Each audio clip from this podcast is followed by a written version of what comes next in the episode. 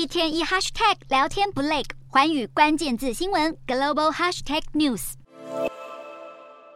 欧洲央行 ECB 将在本周举行利率决策，考量到欧洲通膨指数未降，市场预期 ECB 可能会升息一码，代表欧洲的货币政策将和有意按兵不动的日银和美国联准会更加分歧。ECB 将在台湾时间十五号晚间公布利率决策，经济学者普遍预测存款利率将拉高到百分之三点五。另外，根据路透社报道，多数专家分析，ECB 还可能将在七月升息一码。让存款利率将来到今年顶峰的百分之三点七五。另一方面，日银将在十六号发布决策，市场则普遍预估将暂缓升息。除了因为日本债市机能好转，殖利率渐趋平顺，也因为外界盛传首相岸田有意在七月提前改选国会，届时日本的货币政策可能会到十月才进行更动。与此同时，各界关注的联准会也将在台湾时间十五号公布六月利率决策和最新经济预测。目前市场普遍预期 Fed 将跳过升息，不过因为加拿大央行上周意外升息，加上美国十三号将公布五月消费者物价指数，可能都将牵动联准会的决策，让投资人不敢大意。不过根据金融时报报道，多数经济学者认同 Fed 在六月采取应试暂停，七月再恢复升息一码。至于利率高峰，则将落在百分之五点五到百分之六之间，也就是说，在年底之前将再升息至少两码。